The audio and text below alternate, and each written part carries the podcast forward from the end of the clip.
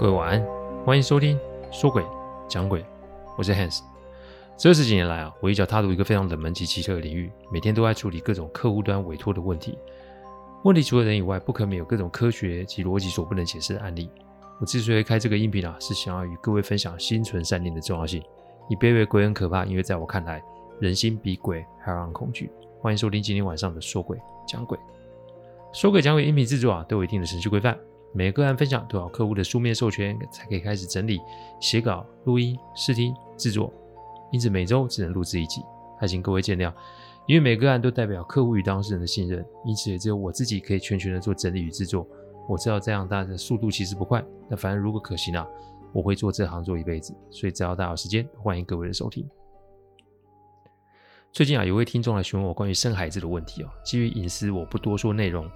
但求子这件事情其实真的很，嗯，怎么说呢？讲缘分的。我曾经啊听一位师父说过，孩子在天上其实是选择谁来做他们的父母。一开始我听到这句话，其实我觉得意义不大，因为那个师父是出家人，出家人又不能有家庭，怎么会说这种话？那个时候的我很年轻，但经历了这些年啊，我想我可以开始慢慢体会师父说的那句话。我个人是觉得，孩子在看我们做父母的决心与意念。什么叫决心？那就是我身上哪怕只剩一块面包、一口饭，我会留给我的妻子与孩子。什么叫意念？意念就是我们没有当过父母，但当孩子来到我们身边后，我们会为我们的孩子牺牲、学习、奉献。我常听人家说：“哎，你准备好就可以生小孩。”这句话是对，但也不对，因为孩子不会在意我们的物质条件好或不好，孩子在意的是我们是否对他的来到充满了期待，是否会对往后的磨合充满了勇气。所以，如果你只是为了要生和孩子而去求孩子，其实某个程度是在强求这件事情。而生与不生，当然了，我是没有修道，我对于道法的世界了解不深，但我懂一件事，那就是强求来的东西其实都是会有状况的。其实我拖了很久都没有回应这位听众，是因为求子这件事啊，不是真的做做法或是拜什么神就可以成真的。我想重点还是在心态，是那种莫强求的心态。因为这些年啊，我真的遇上了不少求子心切的结果，结果被骗得乱七八糟的案例。不过我还是介绍了我认识的师兄姐，希望可以对这位听众有些些许的帮助。人生在世都会有想要的东西，我想大家都懂，但还是希望大家在许愿的时候，你要清楚自己面临到的会是什么。有得必有失这句话不是老生常谈啊，这可是人生血淋淋的真实哦。你不要只想拿不想给，到最后你会得不偿失。好，我们开始接着讲下去。好，十二点半，现在回去一定危险的嘛，所以我们干脆啊，就留在这里面。这做生意的啊，都还是有请神的啦。正好这间餐厅请的是福德正神，我想土地公应该起了一定程度的防护作用。那位小姐也进不来，我们在这边 做到天亮好了。这句话是我讲的，因为打不过，我躲过，我躲可以吧？这总行吧？本以为我们这个晚上不会有生意，没想到大概快一点的时候，有人推门进来了。阿公一看到的人，就整个人呆在原地，然后有点生气，指着那个进门的人。我觉得一个年纪哦，就是蛮轻的小姐，你你你来干嘛？我我想买一根油条。一个晚上听了好几次的一根油条，我想这不会是什么巧合。我看到这位小姐的时候，她的面部表情其实跟阿公的脸部表情也是一样，一样的惊恐不定。她也同样往后看，也是粘着，也是在看那个粘在窗户上的符纸。看来应该也是被。某人叫来才是吧？我我我想要一根油条，我必须马上带走。老板，拜托了。我起身啊，就把餐厅的招牌灯给关了，门锁上。我说：“小姐，你今天必须留在这里。我们很清楚外面那个不是人啊，但你是不是该跟我们说说外面那个东西是你的谁啊？他他他是我楼上的邻居啊，所以他不是这个世界上的人，对吧？对，他已经死了六年了。他是怎么死的？你可以跟我说说吗？”我真的有点急，可不可以给我一根油条？我家里还有人啊！你别急，等一下，我拿出电话打给了阿季。阿季啊，要了地址以后，就说他明天可以上来处理这件事。今天晚上啊，就让神兵神将去看着这位小姐，保证她乖乖的不敢乱来。问完地址后啊，大概十分钟，我还让这个小姐打电话回去确认一下。接电话是她的爸爸，爸爸说啊，刚刚啊，门外面发生一些打架及叫骂的声音，但没多久就没声音了。好吧，说吧，这位小姐跟你是什么关系？她其实是个酒家女哦。我们 其实认识是这样认识的。我爸妈其实都已经退休了，我上面有个哥哥及姐姐，但姐姐在我大学的时候就意外走了，所以小娟姐搬进来我们楼上的时候，其实就是我父母像是意外的捡到了一个孩子哦。我父母并没有因为小娟姐的工作嫌弃或是不准我们跟她接触，所以一开从一开始的戒油戒烟到后来的下楼吃饭，到后来的固定聚餐，其实小娟姐就完全的顶替了我姐姐的角色。那段时间我们家是久违的和乐时光，我妈每天都会去楼上帮小娟姐整理环境，我跟我哥就是等着周末，小娟姐白天就会下来跟我们话家常，然后拿些好玩好吃的东西给我们。小娟姐还会带我去逛街。买一些衣服给我，我真的觉得小娟姐就是我姐的化身。但这段快乐日子啊，足足过了三年半。但后来小娟姐认识了一个新男友，自此之后，小娟姐就变了一个人，常常夜不归宿，而且不论我们怎么按她的门铃，她都不愿意出来应门。直到半年前，我们闻到一股很臭的味道，后来才发现小娟姐就在那里面自杀了。她是一个命苦的人，因为丧事期间，她的家人一个都没有来。只有酒店的同事来上香。我听他们跟我父母说，小君姐是遇人不淑，不但感情被骗，连多年存下来的钱都化为乌有。同事说啊，小君姐都不敢跟我们讲，因为她不想自己的事情拖累了我们这一家人。其实我们可以说是心又碎了一遍，全家人啊花了大半年才又回归正轨。但我的父母则是利用这个机会啊，跟楼上的房东买了小君姐生前住的这间房子，因为凶宅嘛，所以你要租也租不出去啊。但这个事情其实接下来就是我们买了这个房子以后发生的。一开始是每天楼上都会有走路的声音，但明明我们这边是一层一户的公寓，而且重点是我们是独栋的房子，没有道理四楼会有人。但后来五楼邻居也来跟我们说，每天晚上五楼总是可以闻到有一股炭火的味道。由于小娟姐是烧炭自杀，所以这多多少少也让我们的心里面有一点害怕。接下来就是常常会有外卖的来敲门。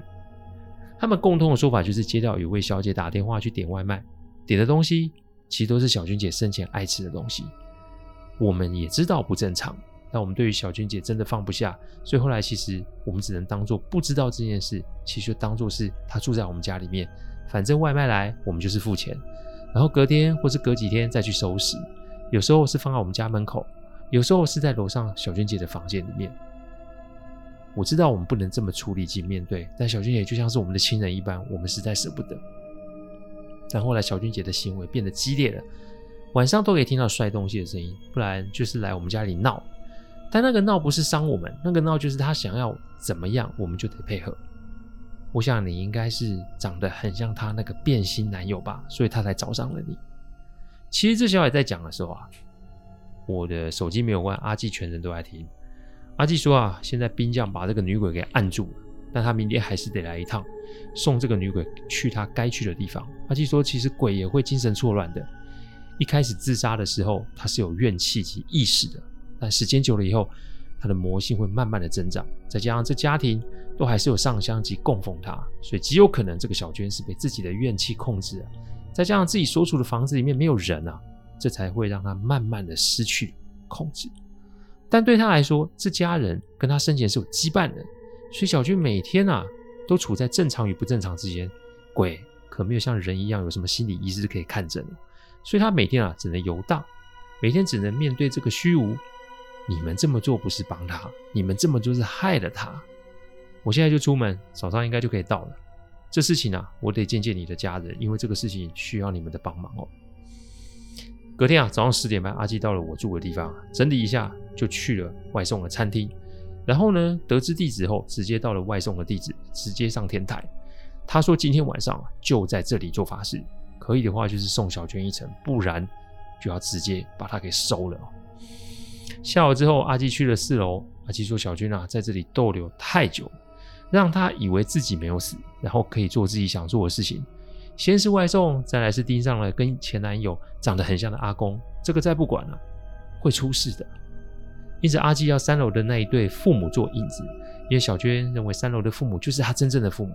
今天晚上要来个宵夜送别法会哦，在他最熟悉的地方做他最想做的事，做完之后让他去轮回，因为如果让他留着什么都不做，最后就是伤人又伤己哦。所以请了那对。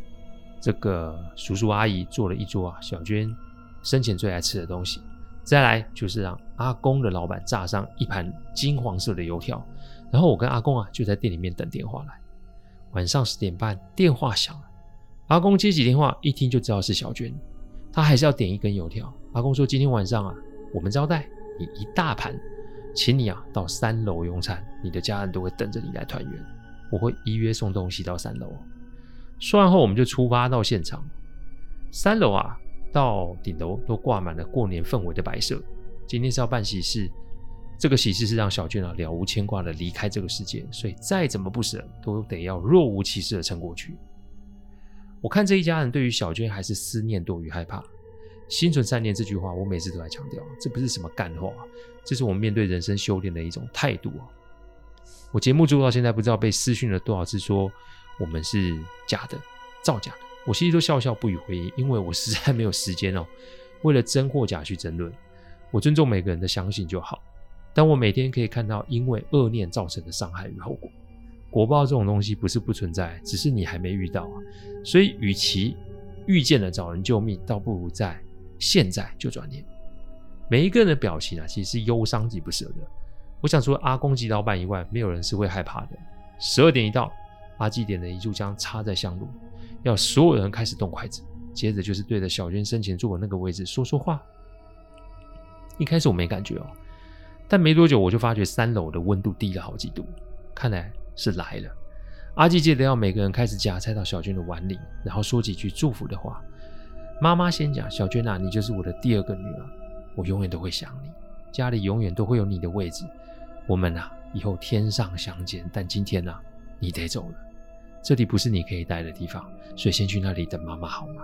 我们以后会再见面的。其实说真的，我听完我眼眶就红了，因为其实这就是某种程度的生离死别哦。没多久啊，窗窗户紧闭的饭厅开始刮起阵阵的风，我想这就是小娟给的回应吧。那个晚上，大家都跟小娟的那个位置说了不少的话，直到早上四点半，阿季说时候到了，该走了，开始念经。只是楼上有一些走路的声音，我静静的与阿公啊烧的纸钱，这些钱啊是给小娟路上用的钱。正所谓嘛，有钱能使鬼推磨嘛，这个道理用在鬼跟人身上都是一样。半个小时后，阿基说：“你们都闭上眼睛，小娟会显像给你们四个人哦，是五个人，因为你看上了阿公嘛，所以他也会有一些愿望要达成。”阿公点点头，送佛送上西嘛，就看小娟有什么愿望好了。没多久，五个人都各自做了一些动作。那个动作就像是在跟一个人讲话，只是那个显像是显在他们五个人各自的心中，有的流泪，有的在笑，有的点头。我想这也是小军在这个世界上最后最后的交代了。时间到，阿季喊了一声，扔出一张符，就说：“请君上路，莫往后看，投胎转世，进入轮回，莫恨莫愁，此生已了。”没多久，楼上的声音也没了，客厅的风也止住了，烧纸的金炉也没火了，事情就结束了。那一栋房子四楼啊，自此再也没有租给任何人。三楼的就是那个小姐啊，后来啊考了律师，就是当初来求助那位小姐，她在那里四楼成立了一个法律工作室，专门为那些弱势的团体打官司。她说，她虽然赚不了大钱，但每当在那间办公室里面，她都觉得小娟啊在陪着她。至于那个负心汉嘛，哼哼，我们下一集接着讲。因为小娟投胎了，不代表那个家伙就可以高枕无忧了。为什么我没有说阿公的状况？因为下一集其实也是跟阿公有关系的。种什么因得什么果，这句话再度的在下周的这个个案显露无遗。欢迎下周来听哦。好，我们现在来回一位听众的问题啊。这位听众的名称叫小六小六学生啊，还真的是我小学层级的听众。他说：“以往音频的长度比较长，音频都可以伴他入睡。但自从我调整时间之后，他听完就睡不着了。他希望我可以拉长音频的时间哦。我只能说啊，孩子，如果你正在听我的音频的话，我劝你睡觉前不要听任何形式的音频。你现在还小，其实不必担心太多事。但睡前听音频，其实对于睡眠及精神都是会有影响的。睡不着啊，有一定的原因，但不建议靠我的音频来催眠。